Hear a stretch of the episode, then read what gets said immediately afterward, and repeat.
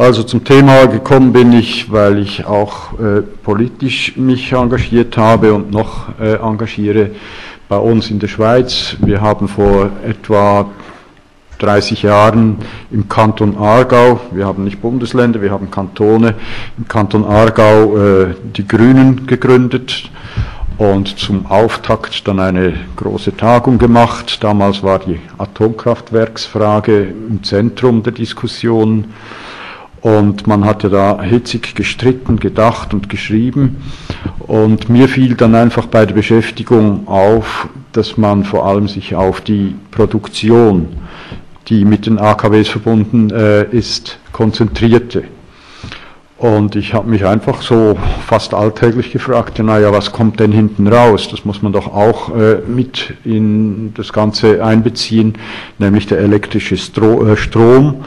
Und was passiert mit dem? Der wird dann auf eine spezifische Weise konsumiert. Und so bin ich dann eigentlich zum Thema gekommen und habe weiter gedacht, habe gesammelt, habe gelesen und dann ab und zu auch selber was aufs Blatt gebracht.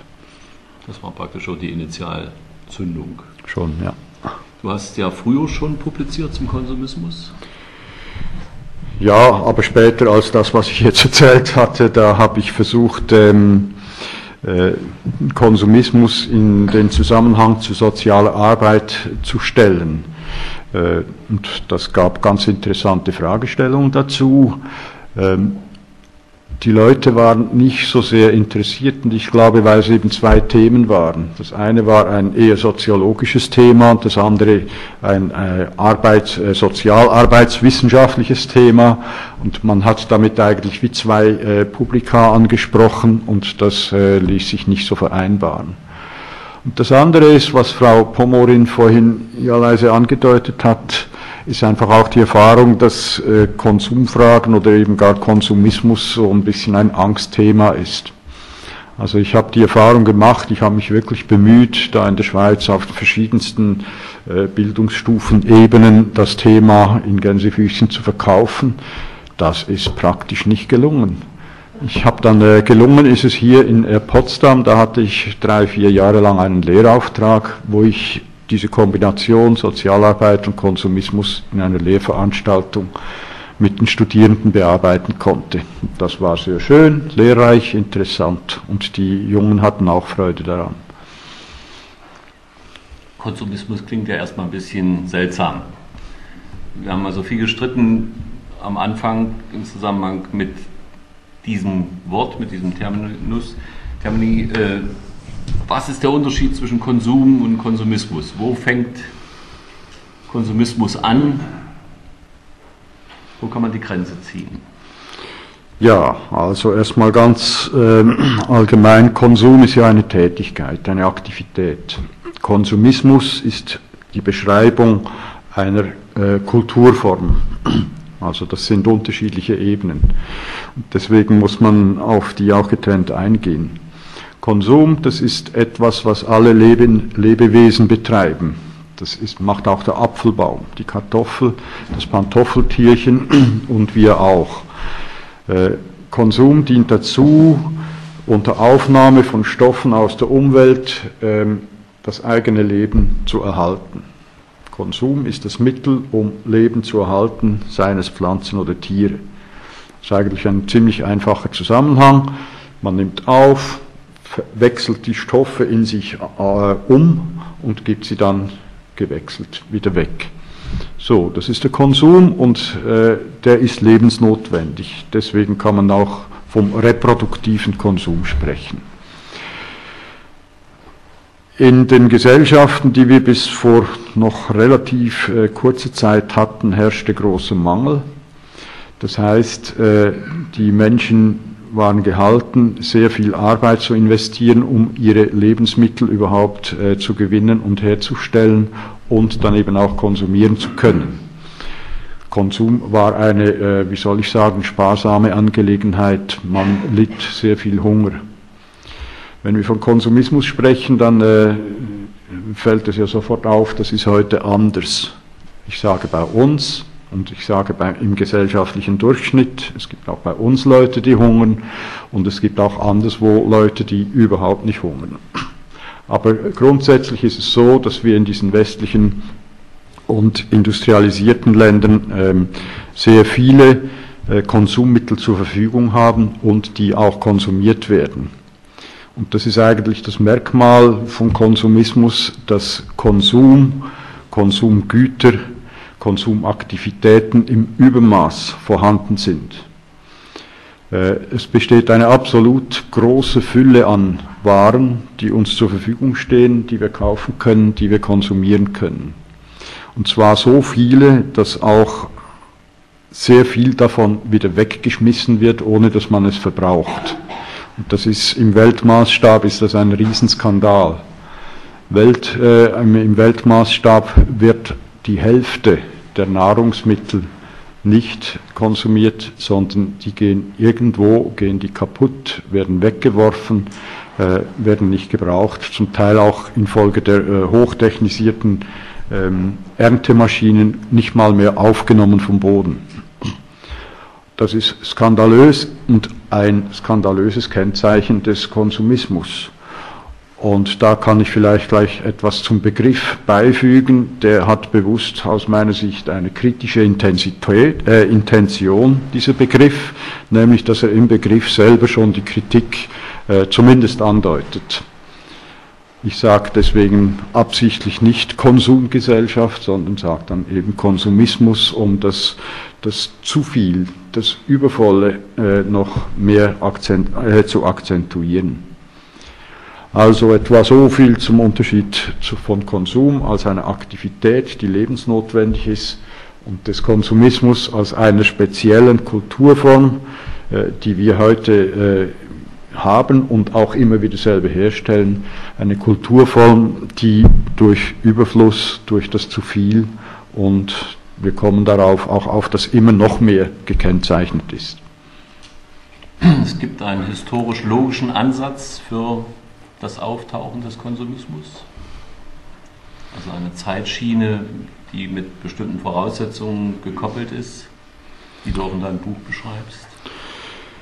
Ja, also ganz wesentlich ist erstmal ähm, die technologische Entwicklung, die Entwicklung der Produktivkräfte, die so vor 200, 300 Jahren äh, begonnen hatte, große Sprünge zu machen, Dampfmaschine und so weiter als, als äh, Stichworte.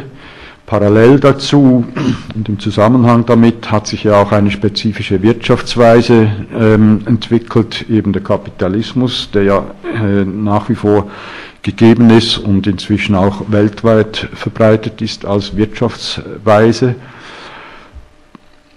Und Anfangs des letzten Jahrhunderts äh, gab es äh, einen weiteren Produktivitätsschub. Man äh, hat die, die ähm, äh, wie sagt man, die Laufbänder, wie sagt man die? Die, die Fließbänder, ja, die, die, sind ja nicht gelaufen, die sind geflossen. Also die, äh, die Fließbänder erfunden, hat entsprechend die Arbeit der Menschen äh, auseinandergeteilt und sie dadurch aber produktiver gemacht, was natürlich die Ausbeutung der wahre Arbeitskraft der Menschen äh, entsprechend intensiviert hat. Das lief äh, so lange ähm, gut, ähm, bis dieser Fordismus, sagt man derzeit, äh, in die Krise kam. Fordismus deswegen, weil eben diese Fließbänder im Zusammenhang der Autoproduktionsindustrie erfunden und entwickelt worden waren. Ähm, es war dann so, dass die, diese Art zu produzieren, die reichte nicht mehr aus. Die Produktivität, die war inzwischen sehr hoch. Ähm, aber es hat sich dann auch herausgestellt, dass, wie soll ich sagen, dass, dass das so nicht mehr äh, weiterlaufen konnte und die gesellschaftliche Arbeit hat sich vermehrt auf die Dienstleistungsebene auch konzentriert und das erleben wir ja heute auch. Wir haben weniger Industrie, es wird zum Teil von Deindustrialisierung gesprochen und die Dienstleistungsunternehmungen, die nehmen bei uns rein quantitativ, nehmen die zu. Ähm, das Besondere dabei ist, ähm, wie sich auch der Stellenwert der Arbeit ver äh, verändert hat. Äh, in Mangelgesellschaften war die Arbeit Voraussetzung, dass man überhaupt irgendetwas ähm, zusammenrackern konnte, um, um konsumieren zu können. Die war also hoch bedeutungsvoll für die Individuen. Arbeit, da wusste man, die ist nötig, um überhaupt das Leben von einem selbst, aber auch von der Gruppierung, in der man lebte, die Familie oder auch größere Gruppierungen, um die am Leben erhalten zu können. Existenzielle Bedeutung, die Arbeit. Das hat sich äh, zu verschieben begonnen, dass die, äh, diese intensive Bedeutung der Arbeit äh, schwand. Das hat zum Teil äh, mit der Umgestaltung der Arbeit zu tun ähm, wir haben viel intensivere Arbeiten, die sind sehr ähm, anstrengend. Die Leute machen viele Arbeiten nicht mehr um der Arbeit willen, sondern um ihren Lohn zu bekommen. Dann äh, ist es so, dass die Arbeitsverhältnisse sich verändert haben. Wir haben heute sehr viele prekäre Arbeitssituationen, also solche, wo die Leute in großer Unsicherheit leben müssen ob sie im nächsten Tag, im nächsten Monat äh, diese Arbeitsstelle noch haben oder wo der Lohn so ausfällt, dass sie nicht wissen können, äh, ob der reicht oder nicht reicht. Also sehr unsichere Arbeitsverhältnisse. Parallel dazu äh, hat sich aber im Laufe der Zeit eben auch durch, diese, durch diesen Produktivitätsgewinn in der Arbeit die Arbeitszeit verkürzt die hat sich nicht nur passiv verkürzt, sondern äh, da haben sehr viele Leute auch dafür gekämpft. Die Arbeiterbewegung hat da viele äh, breite Kämpfe ausgefochten, um die Stundenzahl von, sagen wir, 18 auf erstmal 12 runterzubringen. Heute vielleicht 8. In der Schweiz sind es immer noch 8,75 und so. Und damit ist im, Tagesdurchschnitt ist, äh, ein Stück freie Zeit entstanden, die vorher eben mit Arbeit ausgefüllt war. Das heißt, dass, äh, diese Zeit konnte für anderes eingesetzt werden und das geht jetzt ein bisschen schnell, aber ähm, man kann sagen, dass dadurch auch Konsumzeit entstanden ist. Man hatte Zeit überhaupt zu konsumieren und all die Tätigkeiten zu vollführen, die nötig sind, um überhaupt konsumieren zu können. Stichwort einfach auf den Markt gehen und die verschiedenen Angebote prüfen und die kaufen, nach Hause tragen, zu Hause je nachdem zubereiten oder wenn es ein IKEA-Gestell ist, zusammenschrauben. Also da sind sehr viele Aktivitäten erfordert, um eben im, Kon im Konsumbereich äh, überhaupt aktiv sein zu können. Und was ähm, das Interessante dabei ist, ist eben, dass diese ähm, Verschiebung des Sinnes in der Arbeit zum Sinn in der Konsum, äh, im Konsum stattgefunden hat. Also der Konsum, der wurde eigentlich sehr bedeutungsvoll über die lebenserhaltende Funktion hinaus. Da gibt es sehr viele Aspekte, ich lasse die erstmal weg, da kommen wir wahrscheinlich später nochmals drauf. Wesentlich ist, dass auch ökonomisch das Individuum eine ökonomische Figur wurde, nämlich der Konsument oder die Konsumentin. Das war vorher ökonomisch eigentlich kaum von Bedeutung, dass die Menschen als Konsumenten, Konsumierende innerhalb der Ökonomie gefragt waren. Aber von da weg, wo eben der Güterausstoß immer mehr aus, ähm, äh, anwuchs und die Leute dann auch immer mehr konsumierten, da waren sie interessant als Konsumfiguren, wenn man es mal so sagen darf. Und das ist ja, ist ja schon was sehr Spezielles. Also wenn man so mal geschichtlich langzeitig zurückverfolgt, ist das was Neues, was da auferstanden ist.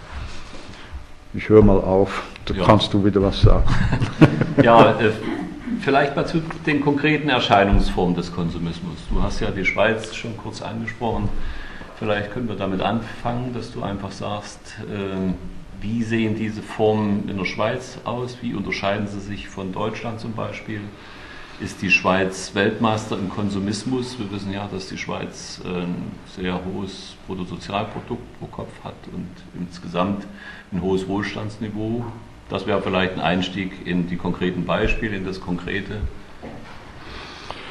Ja. ähm Ich weiß nicht, ob es einen Unterschied gibt äh, von der Schweiz jetzt äh, zu Deutschland beispielsweise. Natürlich ist es so, dass die Schweiz nach den herkömmlichen Statistiken eines der reichsten Länder ist und im Durchschnitt die Menschen auch sehr reich sind. Aber bei uns gibt es auch 7,6 Prozent äh, statistisch gesehen der Bevölkerung, die arm sind und 15 Prozent der Bevölkerung, die von äh, die armutsgefährdet sind. Also es ist nicht so, dass alles äh, Gold ist, was glänzt, auch bei uns nicht so. Die Mechanismen, äh, die konsumistischen, ähm, die sind ja vergleichbar. Also das, das ist im Prinzip nicht anders. Und wenn du nach Merkmalen fragst, dann dann äh, würde ich sagen, dass das Wachstumsprinzip, das ja für die Ökonomie, die kapitalistische Ökonomie wegleitend ist, beziehungsweise zwingend ist, dass sich dieses Prinzip auch auf die Konsumsphäre äh, überlagert hat. Vor 100 Jahren, also die Schweiz war noch bis Ende ähm, Zweiten Weltkrieg, war die auch noch eine arme äh, Nation. Ähm, und damals wäre das völlig irrwitzig gewesen zu meinen, man müsse Konsum steigern.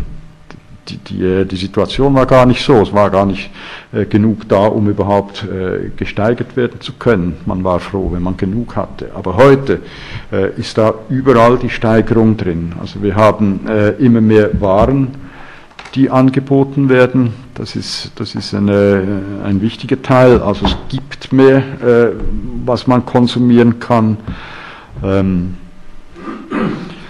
die Waren, die werden immer vielfältiger. Das muss so sein, weil die Unternehmen, die diese Waren produzieren, in Konkurrenz zueinander stehen. Sie müssen also ihre Produkte, die sie auf dem Markt verkaufen wollen, irgendwie ein Stück äh, besser machen oder ein Stück bunter machen oder ein Stück neuer oder ein Stück größer oder auch kleiner, je nachdem und äh, manchmal teurer oder manchmal billiger machen. Aber sie müssen sich immer auch unterscheiden von anderen Angeboten auf dem Markt. Das ist die Konkurrenz, die dazu ähm, auch beiträgt, dass der Warenausstoß äh, sich quantitativ, aber eben auch qualitativ verändert. Da möchte ich äh, etwas einflechten, weil das äh, zum Teil ein bisschen fast lustig ist. Es ist äh, schwierig, immer neue sinnvolle Waren auf den Markt zu bringen. Das ist also, irgendwo hört das Latein auf. Naja, was macht der clevere Unternehmer? Er bringt Waren auf den Markt, die keinen Sinn haben, die ähm, blödsinnig sind, sage ich mal. Da könnte die kritische Rückfrage kommen, naja, also was sind die Kriterien des Sinns? Da würde ich sagen, eben aus den alten Zeiten her auch, dass ein Ding dann Sinn hat, wenn es einen Gebrauchswert hat, dass man es wirklich gebrauchen kann. Und zwar, dass das auch mehrere Leute äh, tun können. Also nicht nur ich in meinem äh, einsamen Stübchen, sondern dass, wenn ich nicht mehr lebe oder wenn ich weggehe, dass, dass die anderen Leute auch brauchen können. Also dass das alltagssprachlich gesagt etwas Nützliches ist. Und jetzt äh, gucke ich schnell. Äh, ich habe mir so ein paar Nonsenswaren habe ich mir notiert. Ähm, ja, da sind sie. Die Bürger der meisten reichen Länder geben mehr Geld für Haustiere als für Entwicklungshilfe aus. Es gibt einen blühenden Markt für getrocknete Schweinsohren, Krallenpolitur, Schwimmwesten für Hunde. Es gibt Fischfutter, das auf die verschiedenen Tiefen des Aquariums absinkt, Energiepillen für Schildkröten, Atemerfrischer für Katzen und Antiflatulenztabletten für Hunde.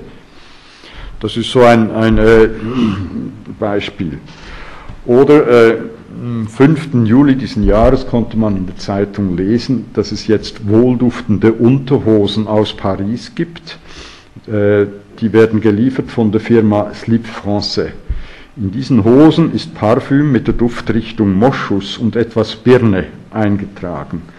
Dieses ist in Mikrokapseln eingeschlossen, die ins Gewebe eingebracht werden. Wenn, wenn sich die Kapseln an der Haut reiben, entweicht der Duft. Die Kapseln haben, halten 30 Wäschen aus. Kosten tun sie 30 Euro pro Stück.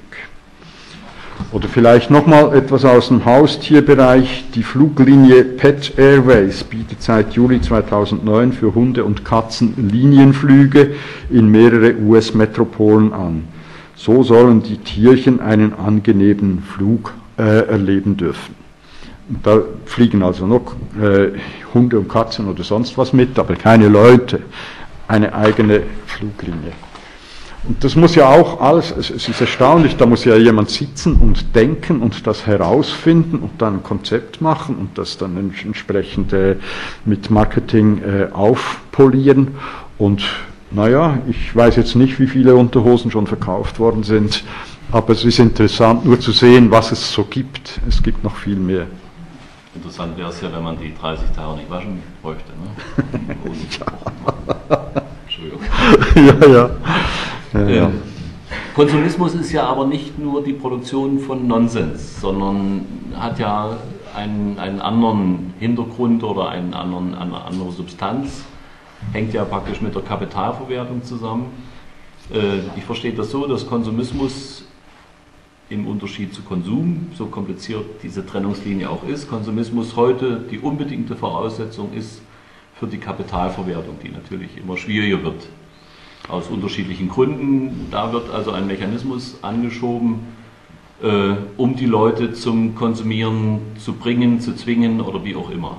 Ich falle auch drauf rein, muss ich sagen, Mediamarkt in Neubrandenburg bietet jetzt technische Geräte an für 0% Zinsen und eine Laufzeit von 33 Monaten zum Beispiel. Ne? Dass natürlich irgendwann das Geld fällig ist und wenn ich ähm, zwölf Kredite habe, dass es auch mal irgendwann eng wird. Es ist also auch eine große Verlockung da, diesen, diesen konsumistischen Kreislauf mitzumachen. Ne? Ich verstehe Konsumismus im Wesentlichen auch als ein Konsum, der eigentlich nicht notwendig ist. Eine komische Formulierung oder über das Maß hinaus. Ne? Konsumieren, um zu, aber du wirst vielleicht dazu noch was sagen, konsumieren, um zu konsumieren als Lebensform oder als Lebensinhalt wir kennen das ja alle mit dem, mit dem Shoppen, ne?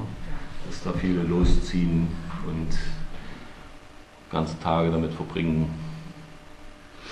Mhm. Also meine Frage, um es nochmal, äh, Konsumismus ist mehr als die Produktion von Nonsens, gibt ja auch äh, viele, viele sinnvolle Dinge, die, die aus dem Konsum heraus oder aus dem Bedarf heraus, aus den Bedürfnissen heraus entstehen. Berühmtes Beispiel Apple jetzt, das ist ja wirklich eine Sensation wo im Prinzip auch die Konsumgewohnheiten und natürlich auch die Konsumismusgewohnheiten sich verändern. Mhm. Ja, du sprichst da allerhand an. Mal schauen, was ich dazu weiß. Also das Maß des Konsums, äh, das ist natürlich ist das ähm, ein Indikator für Konsumismus. Also alltäglich einfach gesagt, äh, bei uns äh, besteht ein Übermaß an Konsum oder es gibt Leute, die sprechen vom Überkonsum. Richtig ist und bleibt, dass auch wir unsere Lebensmittel brauchen, die wir konsumieren müssen, um überhaupt überleben zu können. Unmittelbar reproduktiver Konsum. Im Lauf der kulturellen Entwicklung haben sich die Maßstäbe ein bisschen verschoben, was denn nötig sei zum Überleben. Und da hat sich das auch erweitert. Also wenn heute, ähm, ich sage es andersrum, ich, ich, ich, kann mich erinnern, als meine Mutter die erste Waschmaschine äh, bekommen hatte, das war eine Aufregung, die Familie stand herum und man ließ die mal an. Und, und da war da irgend so ein Sprudelrad.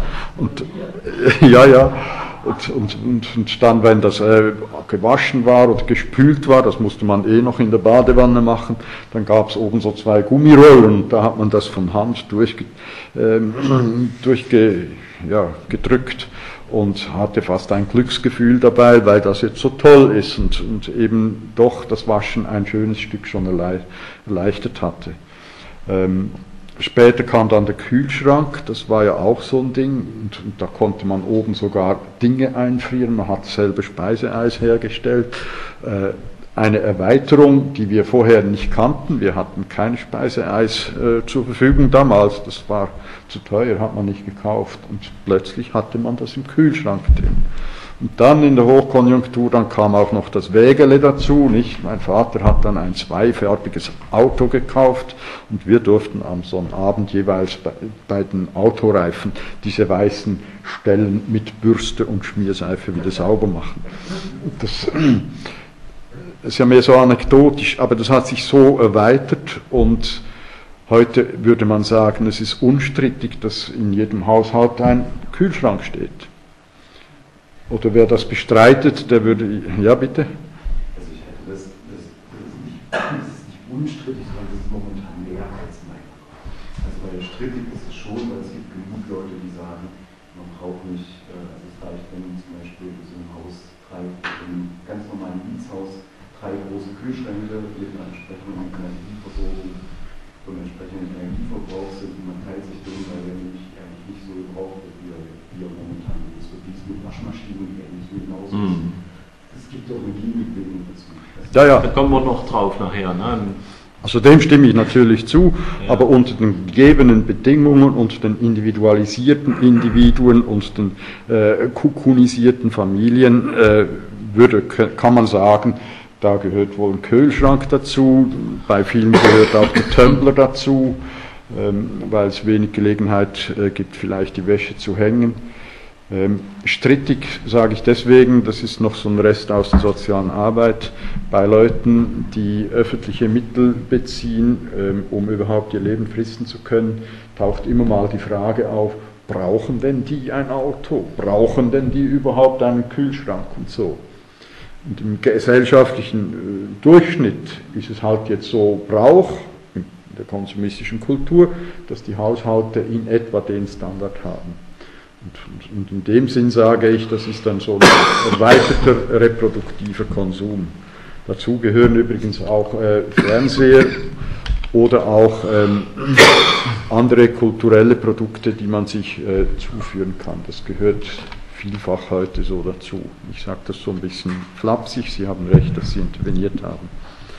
So, also das äh, wegen des Maßes des Konsums. Heute ist der äh, reproduktive Konsum viel umfangreicher, als das noch vor, vor wenigen Jahrzehnten war. Dann, Darf ich dich mal kurz unterbrechen? Aber es ist ja auch eine neue Qualität des Konsums da, ne? dass praktisch eine Individualisierung des Konsums da ist oder eine Atomisierung oder wie man will. Äh, wir werden nachher im dritten Teil, wir sind immer noch beim ersten, gucken, welche Möglichkeiten es gibt, das äh, zu vergemeinschaftlichen oder zu kollektivieren, was Sie gerade sagten. Und das beschränkt sich ja nicht nur auf äh, Kühlschränke, Waschmaschinen, Autos, sondern zum Teil auch auf Wohnungen und auf andere Dinge. Ne? Entschuldigung. Es liegt keine Schuld vor. Na gut, Nein. also, und erst dann, wenn dieser erweiterte Konsum äh, nicht ausreicht, beziehungsweise äh, wenn man immer noch mehr äh, Dinge sich anschafft, dann äh, stellt sich dann die Frage, ob das ein Überkonsum ist. Da kommt immer die Frage auch aus dem Publikum, naja, wie sieht das aus? Und ich sage dann Stichwort Kleiderschrank, aufmachen, gucken. Ne? Und es, äh, es gibt doch sehr, sehr viele Leute, die nicht wegen der schlechten Luft, sondern wegen den gefüllten Schränken fast ersticken. Einfach sehr viele Kleider da sind. Meinst du jetzt, die man, wenn sie im Schrank schlafen? ja, also das ist, das ist so einer der Indikatoren, wo man äh, schauen kann. Oder dann eben auch äh, die, die, gefüllten Kühlschränke. Man kauft sich äh, Sachen ein und braucht sie dann oftmals nicht oder sie faulen, verfaulen da drin. Das ist ja auch ein zu viel. Zu viel im Sinne des sinnvollen Gebrauchs von Gütern, um das Leben zu reproduzieren. Darum geht es ja eigentlich immer. Und das zu viel, das leistet dazu keinen Beitrag mehr. Das ist eigentlich der Punkt. Du hast die Bedürfnisse angesprochen und das ist auch ein äh, Kennzeichen der ähm, der konsumistischen Kultur. Man muss sich ja fragen, wenn es denn schon zu viel ist, wie gelingt es, dass diese Waren, die da auf dem Markt sind, auch die Nonsenswaren, aber auch die anderen, dass die zum Konsumierenden kommen, wenn es denn doch zu viel ist. Eigentlich müsste man sagen, es ist ja gar nicht in deren Interesse, äh, zu viel Waren zu haben und zu viel zu konsumieren. Und trotzdem wird äh, die Sache gekauft und wird zum Teil verbraucht, zum Teil dann eben weggeschmissen. Und der Punkt ist, glaube ich, äh, der folgende. Alle Menschen haben Bedürfnisse nach Sicherheit, nach Schönheit, nach äh, Süßigkeit auch manchmal, ähm, nach Liebe, nach Sex und so weiter. Ähm, in den Betrieben da, oder den Marketingbüros, da sitzen Leute, die sind Spezialisten für diese äh, Bedürfnisse. Ich sage das deswegen, es ist nicht so, dass die Menschen unendlich ihre Bedürfnisse verbreiten könnten. Das wäre auch gar nicht sinnvoll. Also wenn man es jetzt von der Evolution her mal anschaut, wenn ein Lebewesen eigentlich unendlich viele Bedürfnisse hätte. Weil je mehr Bedürfnisse man hat, desto weniger kann man sie eigentlich alle befriedigen. Aber diese äh, Büros, sage ich mal so, die sind darauf spezialisiert, an diesen Bedürfnissen anzuknüpfen, sie zu verlängern, zum Teil auch zu modulieren, zu modifizieren und dann passend dazu äh, entsprechende Waren neu zu konzipieren und auf den Markt zu bringen. Ich sagte wirklich Bedürfnisarbeit, die da von den äh, Konzernen und den Unternehmungen äh, betrieben wird. Und das, was sie tun, dem sage ich jetzt mal so Bedürfnismodulierung. Modulierung heißt ja, es ist schon etwas da, was dann auch ein Stück weit äh, verändert und ja, moduliert wird. Und, und danach äh, werden dann auch die entsprechenden Güter äh, konzipiert und auf den Markt gebracht. Und das finde ich in dem Ausmaß, wie das heute besteht, äh, heute vor sich geht, finde ich ein, ein Charakteristikum dieser Zeiten oder eben dieser konsumistischen Kultur. Man weiß, dass auch früher das äh, schon gab, also die Markenbildung beispielsweise, das ist etwas ähm, Älteres, das gab es schon Ende des 19. Jahrhunderts, ist also in dem Sinn nicht neu, aber mit der Intensität, Raffinesse und Feinheit, wie das heute geschieht, äh, geschah das damals wohl noch nicht. Ähm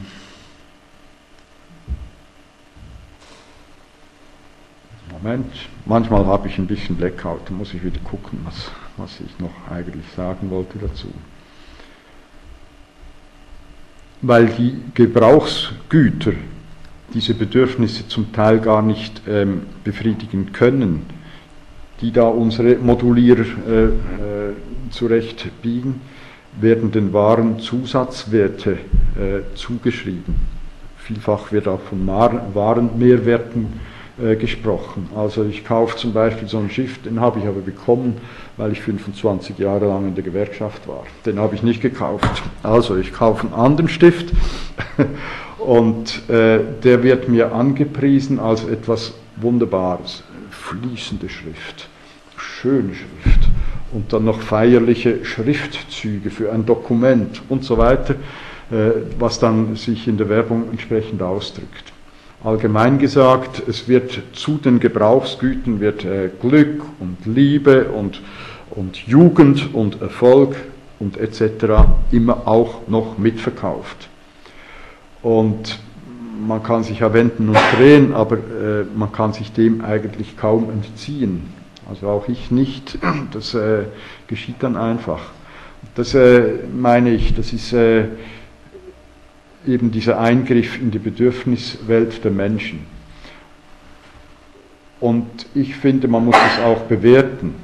Ich finde, das geht eigentlich nicht, dass jemand an meinen Bedürfnissen rumfummelt, ohne dass ich gefragt werde und äh, mein Einverständnis dazu geben kann. Wenn, ich, wenn das passiert und ich kann mir das Einverständnis nicht geben, dann ist das ein Zwang und dann ist das äh, je nachdem auch Gewalt und das gehört eigentlich äh, scharf kritisiert. Ist eine Form, eine moderne Form von struktureller Gewalt in den kleinsten Verhältnissen drin. Also jeder und jede ist äh, mit dieser Gewalt irgendwie konfrontiert und kann meistens gar nichts dagegen unternehmen weil das so raffiniert daherkommt, dass wir es gar nicht merken, was, damit, äh, was da alles passiert. Ist wirklich, wirklich, ich finde. Genau, genau. Es ist aber gut, dass Sie das sagen. Das wollte ich schon auch noch einflechten. nämlich dass das eben sehr vielen Leuten dann auch gefällt. Also das ist ja dann nochmals fast eine Perversion. Aber man muss das auch generell sagen, man, ähm, ich habe bis jetzt ja vor allem kritische Dinge zum Konsumismus gesagt. Man könnte ja fragen, ja, wenn das so schlimm ist alles, warum funktioniert es denn? Und ich glaube, es funktioniert äh, eben auch deshalb, weil es den Menschen ein Stück Zufriedenheit oder Wohlbefinden zumindest äh, vermitteln kann. Und das mögen die Leute natürlich. Das, das ist schon so. Also der, der, Konsumismus hat unter anderem auch die Funktion, die Menschen in diese Kultur, in diese Gesellschaft überhaupt äh, zu integrieren sie dabei zu halten, bei der Stange zu halten. Und das geschieht dann eben mit solchen äh, Versprechen, wie ich sie jetzt eben erwähnt hatte. Vieles macht ja Spaß beim Konsumieren. Genau. Ne? Auch sich ja. das Vergleichen mit anderen oder ein Stückchen voran zu, äh, ein Stückchen weiter vorn zu sein beim, beim Auto oder wie auch immer bei anderen Dingen oder bei Ferienreisen, das ist ja auch ein Wettbewerb in gewisser Weise, ein sozialer Wettbewerb. Aber kommen wir vielleicht auch im dritten Teil, wenn wir darüber sprechen, welche Möglichkeiten gibt es, sich individuell dagegen zu schützen. Ich will mal zum zweiten, vielleicht relativ kurzen Teil äh, kommen. Du schreibst in deinem Vorwort, äh, ich bekomme die Sorge nicht weg. Die Sorge treibt meinen Willen an, mit dem, mit dem mir zur Verfügung stehenden Mitteln mich gegen die Verschattung einzusetzen. Das vorliegende Buch ist eines dieser Mittel. Welche Sorge treibt dich um im Zusammenhang mit dem Konsumismus? Warum kritisierst du ihn? Man müsste noch mehr Wirkungen des Konsumismus äh, darstellen. Komm, ich frage dich gleich noch dazu. Fragst du mich, also dann kommen die noch, deswegen. Ja, also, nee, es ist ja, ist, ist, ja so, dass, wie gesagt, es, äh, der Konsumismus schafft es, den Zuspruch der Menschen zu gewinnen, aber er schafft zugleich auch viele, viele Nachteile. Ich würde sagen, ähm, wenn der Konsum früher produktiv war oder reproduktiv war, so ist er heute auch destruktiv geworden. Das heißt zerstörerisch auf Deutsch. Und wir kommen ja vielleicht noch äh, drauf. Und das macht mich besorgt, weil es betrifft mich ja vielleicht nicht mehr so stark, aber, aber äh, unsere äh, nächste Generation, die werden noch schwitzen, wenn die so alt werden, wie ich jetzt bin. Einfach aus den klimatischen Gegebenheiten, an denen der Konsum ganz massiven Anteil hat, dass sie so sich entwickeln, wie sie sich entwickeln. Und das macht mir Sorge. Man könnte natürlich sagen, naja, also nach uns die Sintflut. Aber so sind wir, glaube ich, nicht gebaut. Wir haben so etwas wie einen Überlebenswillen in uns, wie das andere Lebewesen ja auch haben. Und der äußert sich bei uns Menschen in der, äh, äh, wie soll ich sagen, elaborierten Form dass wir auch in die Zukunft denken können, dass wir mit der Vergangenheit die Vergleiche anstellen können und von daher auch unser gegenwärtiges Leben kritisch in Frage stellen können. Und wenn man das macht, und das versuche ich einfach, dann, äh, ja, dann äh, stellt sich mehr als ein Stirnrunzeln ein. Verschattung, kannst du den Begriff nochmal? Das Wachsen der Dummheit aber mit eingeschränkt werden. Das ist, ähm, ich möchte dazu dann noch was sagen nachher. Ich, ich notiere mir jetzt, ah, wachsende Dummheit. Ja, da gibt es ja auch Instanzen, die dazu beitragen, dass das so läuft. Ja. Also nochmal zur Verschattung. Du meinst die Verschattung der Erscheinungsformen und der Konsequenzen des Konsumismus. Ja, das ist so. Also eben, ich habe vorhin schon angedeutet, man merkt es manchmal auch gar nicht so. Mhm. Vielleicht ein weiteres Stichwort dazu, wenn man genau hinschaut äh, und guckt, dann äh, wird es einem äh, Schmur vor den Augen, äh, wenn man sieht, wie oft wir getäuscht werden im Alltag, im Konsumbereich, welche Täuschungsmaßnahmen und Energien äh, da vorhanden sind, um die äh, Konsumierenden eben hinters Licht zu führen, damit sie die Waren kaufen und konsumieren. Das ist, das ist hoch erstaunlich. Ich habe sogar auch Stellen gefunden, dass das auch auf Kapitalebene ist, also dass, dass es Unternehmungen gibt, die sich getäuscht vorkommen von anderen und dadurch äh, zum Teil massive Verluste einfahren. Also man könnte wirklich fast von einer Täuschungsgesellschaft auch sprechen. Es ist heute modern, bei jedem Wort noch Gesellschaft dran zu hängen. Das wäre jetzt eine solche Kombination. Aber man muss, man muss sich das wirklich mal genau anschauen. Der Kern dieser Täuschung liegt eigentlich im Verhältnis zwischen dem Verkäufer und der Kaufenden. Der Käufer, der hat ja das Interesse, diese Ware möglichst, äh, möglichst wegzubringen, also den Käufer dazu zu bringen, dass er die kauft. Und dann kann man ja die Ware ein bisschen aufschönen oder man kann noch ein langes Leben dazu versprechen oder ich weiß der Geier was. Jedenfalls finden da Täuschungsakte statt. Und die finden auch bei der Produktion statt schon. Nicht? Also Sie, Sie kennen das, dass, äh, dass man Dinge kauft und nach zwei Jahren sind sie futsch. Und reparieren kann man sie auch nicht. Das geht dann auch wahrscheinlich in die äh, Sache, die Sie ein Stück weit angesprochen haben. Also dass man die Waren künstlich älter macht, als sie eigentlich sind. Wenn sie kaputt sind, dann kaufe ich ein neues. Das ist der Zweck der Täuschung. So. Also, das ist auch, und das geschieht quasi im Schatten, oder? Äh, das ist des ganzen alltäglichen Verkehrs. Es schreibt ja keiner an, kommen Sie zu mir, ich bin bereit, Sie zu täuschen. Es, es äh, bleibt im Schatten, es bleibt im Dunkeln. Ja, aber eine hübsche Marketingidee, ne? Das muss man mal sehen. du schreibst äh, mehrfach, dass das Kapital so handelt, als ob es keine Grenzen des Konsums gibt. Das wäre im Wesentlichen auch eine, Erscheinungsform oder ein Attribut des Konsumismus. Ja, das ist so. Also das Kapital war schon im Bereich der Produktion natürlich eigentlich räuberisch. Das wissen wir eben von den äh, Rohstoffen, die wir haben, insbesondere äh, den fossilen Energien. Langsam wird auch ähm, den Leuten dort bewusst, dass, dass tatsächlich äh, alles begrenzt ist, dass man nicht unendlich Öl fördern kann, weil einfach das Öl etwas Endliches und nicht etwas Unendliches ist. Eigentlich ziemlich einfache Zusammenhänge, aber trotzdem äh, das Buch, das diesen Titel trug, Die Grenzen des Wachstums, das ist jetzt äh, mehr wie 40 äh, Jahre. 40 Jahre alt inzwischen. Nicht? Und langsam beginnt es äh, den Leuten zu dämmern diese sehr einfache Weisheit, wenn die Erdbeeren gegessen sind, dann hat es keine mehr. Alltagserfahrung, oder? Und das Kapital, das, ähm, das benimmt sich anders. Und, und, das sieht man jetzt, wenn wir das schon ansprechen mit dem Erdöl, sieht man ja, wie es äh, bereit ist, andere Methoden einzusetzen, um doch noch zu Gas und zu ähm, Erdöl zu kommen. Das ist dieses äh, Fracking, das haben, da haben Sie ja auch in Deutschland äh, schon die große Diskussion. Bei uns in der Schweiz weiß man darum und es ist klar, dass man das eigentlich nicht möchte. Also wir sind zu klein, man hat solidlich bei uns. Man hat in den 70er Jahren hat man mal in den Voralpen gebohrt, ich weiß nicht mehr wie tief runter und es hat tatsächlich so ein bisschen Gasfürze gegeben und man hat sich gefreut und und dann nach zehn Jahren aber doch festgestellt, das reicht nicht, um das profitabel auszubeuten. Dann hat man die Bohrtürme wieder weggebracht. Dieses Thema ist bei uns jetzt eigentlich erledigt. Das einfach als ein Beispiel, um zu schauen oder zu, ähm, ja, zu schauen, wo man noch zusätzlich wieder mehr an fossilen Rohstoffen gewinnen kann.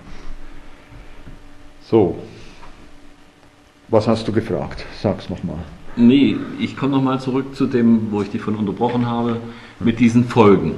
Wenn du ja. ein Ranking machen müsstest von Dingen, wo man noch drüber lächeln könnte, beim Konsumismus, ne, dass meinetwegen die Nachbarin jeden Sonnabend äh, den ganzen Tag damit verbringt zu shoppen, äh, das ist vielleicht noch ein leichter Fall, bis hin zu den Existenzgefährdenden. Nenn einfach mal ein paar Beispiele. Mhm. Wie, wie sähe so ein Ranking aus beim, ja. beim Konsumismus? Also ja, ich weiß, ja, es ist schwierig halt hier das ähm, quasi wertend auf eine Punktskala zu äh, einzureihen. Aber man kann einfach aufzählen, welche Wirkungen es gibt. Es gibt auf der individuellen Ebene gibt's gesundheitliche Schäden beispielsweise durch Überkonsum. Das ist inzwischen ein weltweites Thema, auch in sogenannten Entwicklungsländern, mhm. wo noch viel Armut steht, äh, besteht dass auch dort die Leute übergewichtig werden in einem Maß, das nicht erwünscht ist. Ähm, wir wissen, es gibt suchtbildende Stoffe. Das ist eigentlich eine ideale Kombination zwischen einer Ware und dem Menschen. Nämlich so, dass der Mensch nicht mehr loskommt von ihr und immer wieder neue braucht. Das ist idealtypisch. Eigentlich sollten alle süchtig sein. Das wäre im Sinne des Konsumismus, wenn ich es vereinfacht so sagen äh, kann. Zum Glück ist das nicht so und die Leute, die in solche Suchtsituationen hineingeraten, äh, die tragen dann auch großes Leid mit sich. Und deswegen will man das ja nicht, dass die süchtig sind. Also, ich habe mich da nicht als Perspektivenentwickler äh, betätigt, sondern ich fand es äh, einfach richtig, Sachen, äh, Bewegungen, Tendenzen zusammenzustellen, die heute in der Gesellschaft vorfindbar sind. Ähm, es sind Tendenzen, in denen man ähm, erstmal, da kann man sagen, so auf der Grund, grundlegenden Ebene die Kooperation der Menschen wieder mehr betont. Die ist heute vielfach zersplittert. Ich habe schon mal die Individualisierung der Menschen angesprochen. Man schaut für sich und ist wenig mehr so in kooperativen äh, Zusammenhängen drin. Ähm, was ganz wichtig ist, das ist dann mehr so die Art des Produzierens erstmal äh, in diesen äh, Perspektiven, ist, dass sehr viele auf die Suffizienz äh, hinweisen. Suffizienz als äh, Begriff für Genügsamkeit, dass also schon die Produktion wieder genügsamer werden sollte und entsprechend dann auch der Konsum sich entsprechend zu reduzieren hätte. Äh, eine Extremform ist dann die äh, Subsistenzwirtschaft, wo man wirklich das produziert, was man ähm, einfach braucht. Und äh, das versucht möglichst eigenständig äh, machen zu können oder dann mindestens in kleinen Kooperationsgruppierungen. Ein anderer äh, Zugang ist der, dass man äh, versucht, Waren gewissermaßen aus dem Markt herauszunehmen oder dann eben aus dem Verwertungszusammenhang. Äh, das heißt, dass man sie teilweise selber herstellt oder pflegt oder auch repariert und sie nicht von daher einfach ähm, durch neue Waren fortwährend ersetzt. Ähm, das sind so ähm, grundlegende Dinge. Was man unterscheiden kann, ist, ähm, dass es äh, Perspektiven gibt, die systemimmanent denken und auch handeln, also unter Aufrechterhaltung der kapitalistischen Produktionsbedingungen. Ich gebe da nur die 2000 ähm, Watt Gesellschaft als Beispiel an oder auch das Elektromobil, also das Automobil, das elektrisch betrieben wird. Äh, da ist der Punkt einfach der, also es ist ja gut, wenn die Leute oder auch die Unternehmungen schauen, wo man äh, vernünftiger mit den Energien umgehen kann und wie man das lösen könnte. Nur ist es so, bei den Vorschlägen, die da auf der Ebene kommen, äh, es bleibt ja alles beim Gleichen. Man wechselt eigentlich nur die Mechanik aus, aber produziert weiterhin äh, im Wachstums. Ähm, im, im äh, Wachstumsprinzip drin. Die Konkurrenz der Unternehmen, die bleibt äh, bestehen. Und von daher werden andere äh, Ressourcen äh, verbraucht werden müssen, um überhaupt äh, auf dem Zweig weiterzukommen. Ich habe dann auch andere, ähm, die anderen, andere Perspektiven äh, unter dem Titel System überwindende Perspektiven äh, zusammengetragen. Das sind dann solche, die versuchen tatsächlich aus dem äh, kapitalistischen Dreh rauszugehen. Es gibt äh, beispielsweise regionale Währungen, die sich einfach vom, ich sag mal so, vom großen Geld ähm, ähm, sich dem entziehen. Es gibt äh, Vorstellungen, dass man die Gesellschaft völlig anders äh, konzipieren würde oder strukturieren würde. Äh, das ist die Perm, Perm, ähm, Permaculture, Permanent Culture, wenn man es ausspricht. Die gehen davon aus, dass man Gruppierungen herstellt mit äh, spezifischen Aufgaben, die die erfüllen. die kleinste Gruppierung, die umfasst etwa 500 Leute und die, die vollziehen dann die lebensnächsten Tätigkeiten, soweit sie das können. Es gibt eine nächstgrößere Gruppe zwischen 1 bis 2000, wenn ich es recht im Kopf habe, die haben andere Aufgaben. Ähm, da sind zum Beispiel schon äh, Schulen oder auch Bibliotheken gefragt, die man betreiben kann und so weiter. Das geht dann bis zu den Großstädten und, und sogar zu Kontinenten. Das ist so ein Modell. Ich kenne das nicht äh, besonders gut, aber da wird versucht, jenseits vom bestehenden System äh, Gesellschaftlichkeit wiederherzustellen.